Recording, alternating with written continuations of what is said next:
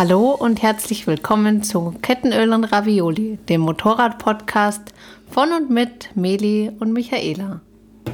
In unserer heutigen fünften Folge geht es um die Erlebnisse auf unserer Reise von Kladovo in Serbien bis hin zum Goldstrand und Sonnenstrand in Bulgarien. Auch von mir ein herzliches Willkommen zu der heutigen Episode. Am Montag starteten wir mit strahlendem Sonnenschein von Kladovo an der schönen Donau nach Razza am Mount Balkan. Wir haben das flache Land rund um die Donau verlassen und sind endlich wieder ins Mittelgebirge gefahren. In unserer Unterkunft in Razza angekommen, hatten wir das erste, naja, was soll ich sagen, Erlebnis.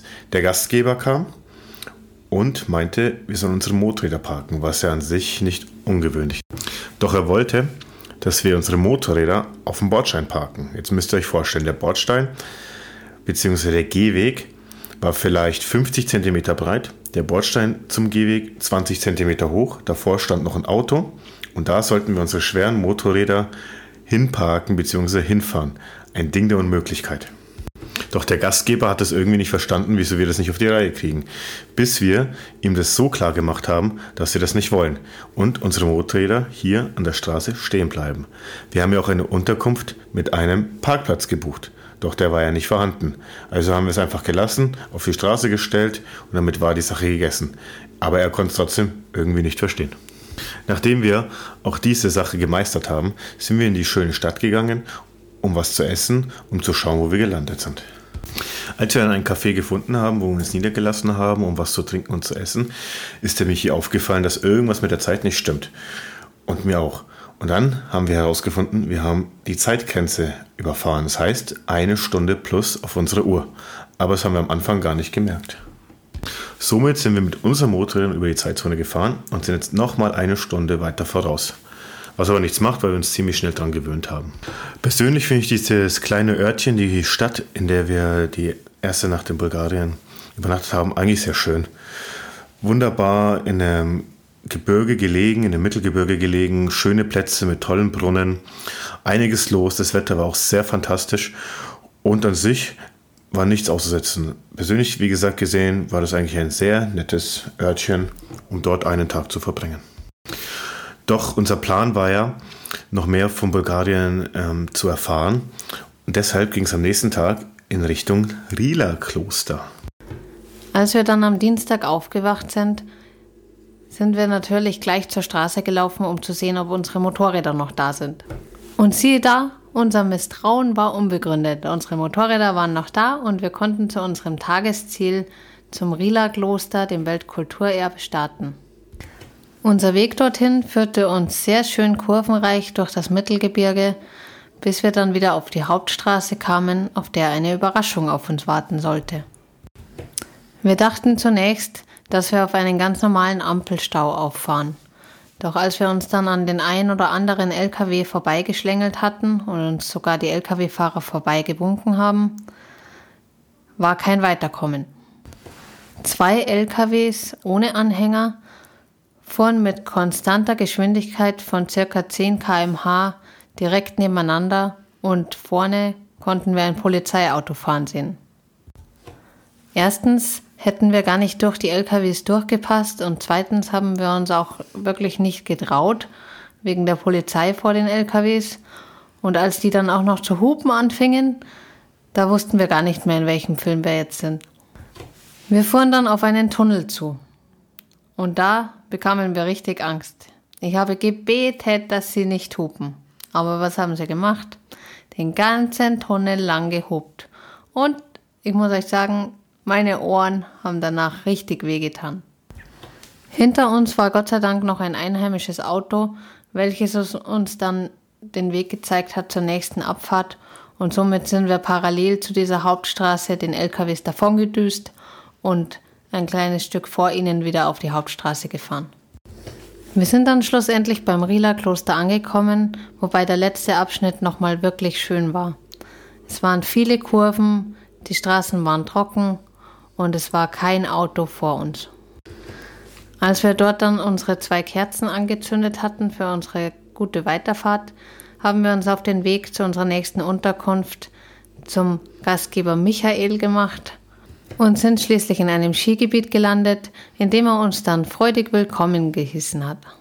Wir durften unsere Motorräder dann sicher in seinem Innenhof abstellen und dann gingen wir auf Entdeckungsreise von seinem kleinen Häuschen. Er führte uns hinein und bat uns erstmal Hausschuhe anzuziehen. Dann trappelten wir ihm hinterher bis in den zweiten Stock seines Häuschens und in unser Zimmer. Ich muss sagen, es war alles sehr rustikal, aber für uns hat es gereicht. Das Bett war bequem und ein Bad war auch vorhanden. Wir durften uns dann ein bisschen akklimatisieren und wurden aber vorher gefragt, ob wir ein Abendessen wollen. Da wir natürlich hungrig von der Fahrt waren, haben wir das begrüßt und Meli hat sich eine Sucuk-Wurst bestellt und für mich sollte es ein Pilzrisotto aus den heimischen Wäldern geben. Das alles hat seine Frau Katja für uns gekocht und es war wirklich lecker. Da wir am nächsten Tag dann aber rechtzeitig los wollten, sind wir auch ähm, früh ins Bett gegangen und als wir dann von der Wohnstube in unser Zimmer kamen, beschlossen wir beide heute nicht mehr zu duschen, weil es in unserem Zimmer wirklich sehr, sehr kalt war. Als wir dann am nächsten Morgen aufgewacht sind, haben wir den Heizlüfter entdeckt. Und dann haben wir unsere Sachen gepackt und gingen zu unseren Motorrädern. Nachdem wir uns dann verabschiedet haben von unserem wirklich, wirklich netten Gastgeber Michael und noch ein paar Erinnerungsfotos geschossen haben, machten wir uns auf den Weg nach Butzlutscher. Das Buslutscher-Denkmal ist ein 70 Meter hohes Denkmal der bulgarischen kommunistischen Partei und das größte seiner Art in Bulgarien. Erbaut 1981, genannt Buslutscher, wurde es für nicht einmal ein Jahrzehnt für Tagungen und Kongresse benutzt und ist seit 1989 dem Verfall überlassen. Wir haben das Denkmal letztes Jahr in einer Reportage im Fernsehen gesehen und da ist der Plan entstanden, wenn wir schon die Balkantour machen, dass wir dort vorbeifahren. Die Fahrt dorthin war recht einseitig und von geraden Straßen gezeichnet. Doch als wir in die Nähe des Berges Buzlutscha kamen, fing der Spaß an. Endlich wieder eine kurven- und serpentinreiche Straße hoch zu dem Monument. Doch man muss sagen, die Straße war auch sehr, sehr sandig. Also mussten wir auch wirklich aufpassen, wie wir in die Kurven gefahren sind, damit wir nicht ausrutschen.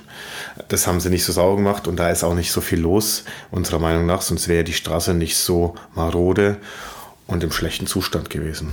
Oben angekommen waren wir erstmal von der gigantischen Anlage überwältigt. Haben natürlich die obligatorischen Fotos gemacht, die ihr auch gerne auf Instagram seht, und haben uns das ganze Denkmal angeschaut. Und ich muss wirklich sagen, das Ding ist riesig.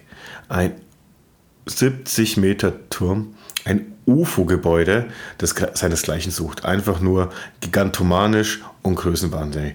Aber auch irgendwie eine Faszination auf uns gewirkt, weil es doch so groß war und mitten auf dem Berg stand. Man kann es von allen Seiten sehen und das Monument schaut auf das Tal der Rosen runter. Ein ganz berühmtes Tal, wo die besten Rosen der Welt herkommen, die Damascea-Rosen, die vor allem für Parfüme und Seifen gebraucht werden und wo auch zum Beispiel Chanel Nummer 5 seinen Duft aus den Rosen herholt. Wir sind dann runtergefahren in unsere neue Unterkunft zum Anton, der uns auch freudig begrüßte und in seinem schönen Gasthaus willkommen hieß. Als wir ihn dann fragten, wo wir essen gehen ähm, können, begleitete uns Anton durch Pavel Banja, dem Ort, wo wir geschlafen haben, und zeigte uns dann somit auch gleich ein wunderbares Restaurant mitten in der Stadt.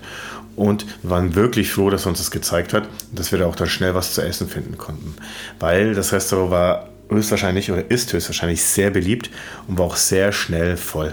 Das haben wir gemerkt, als ich noch mal kurz zur Toilette musste, kam zurück und auf einmal saßen zwei Fremde an unserem Tisch, weil kein Platz mehr war. Die sich doch auch irgendwie sehr unwohl fühlten und sich dann einen anderen freien Tisch gesucht haben. Gott sei Dank. Auch wenn wir die Begegnung mit äh, anderen sehr gut heißen, hatten wir aber jetzt in dem Moment einfach keine Lust darauf und wollten nur in Ruhe essen. Am Abend haben wir uns in den wunderschönen Garten von Anton gesetzt und haben die Videos bearbeitet. Micha hat ihre Actioncam angemacht und den ganzen Weg nach oben nach Butzlutscher gefilmt. Und das war wirklich sehr cool, dass sie das gemacht hat. So bleibt es uns für immer in Erinnerung. Nach einer Flasche Riesling aus Warner haben wir uns dann ins Bett gelegt und freuten uns dann auf die Weiterreise an den Goldstrand am Schwarzen Meer. Am Donnerstagmorgen machten wir uns also auf den Weg nach Warna und hofften auf unserer Tour noch ein paar Rosenfelder zu sehen. Aber Anton hatte uns am Vortag schon verraten, dass wir für alles eine Woche zu früh dran waren. Dieser frühe Vogel sollte uns noch lange begleiten. Unser Weg zum Goldstrand war dann aber wirklich sehr schön. Wir haben zwei wunderschöne Pässe passiert und die Fahrt hat einfach Spaß gemacht. Es waren natürlich auch nicht so schöne Streckenabschnitte dabei, wo die Straße sehr holprig war und ich mir von Meli eine andere Antwort auf die Frage, wie lange die Strecke denn noch geht, als 28 Kilometer erhofft habe. Und ähm, als wir dann kurz vor Warna waren, wurden ähm, die leichten Mädchen an der Straße auch immer wieder mehr. Aber ich konnte den Meli gut vor ihnen beschützen und wir sind dann schlussendlich gut in Warna angekommen. Zum Goldstrand gibt es dann eigentlich nicht so viel zu sagen, weil wir natürlich wieder eine Woche zu früh dran waren. Sie waren noch am Vorbereiten für die kommende Saison. Es hatte fast nichts offen. Meli hatte sich so auf seinen Bierkönig gefreut und den Megapark, war aber alles noch dicht. Im Endeffekt muss ich sagen, wir hatten ein echt schönes Hotel mit All-Inclusive, was uns vor dem Verhungern gerettet hat. Und den Sonnenbrand habe ich mir auch geholt. Aber das war es dann auch schon. Das war wirklich schade. Ich habe mich so gefreut auf den Bierkönig und den Megapark und mit der Michi ein bisschen Party zu machen. Doch das konnte ja keiner ahnen, dass noch alles geschlossen ist und die Saison wirklich erst eine Woche später anfängt, weil wir wieder eine Woche zu früh dran waren. Nichtsdestotrotz hatten wir schöne Tage am Goldstrand und haben auch mal die Ruhe genossen und uns ein bisschen entspannt und relaxed. Es ging dann am Sonntag weiter an den Sonnenstrand zu der zweiten Destination am Schwarzen Meer. Und was soll ich sagen? Wir sitzen gerade in unserem Zimmer, nehmen den Podcast auf und da draußen ist auch tote Hose. Wir werden jetzt die zwei Tage einfach noch genießen, uns noch ein bisschen entspannen und relaxen. Schauen uns die schöne Altstadt vor Nesseba an. Das soll sehr, sehr schön sein, auch ein Weltkulturerbe. Und dann freuen wir uns auf die Weiterfahrt nach Istanbul. In diesem Sinne verabschieden wir uns von euch, freuen uns, dass ihr uns begleitet habt auf unserer Reise durch Bulgarien, wünschen euch eine wunderschöne Woche und bis bald. Tschüss. Thanks for listening. We hope you enjoyed the show.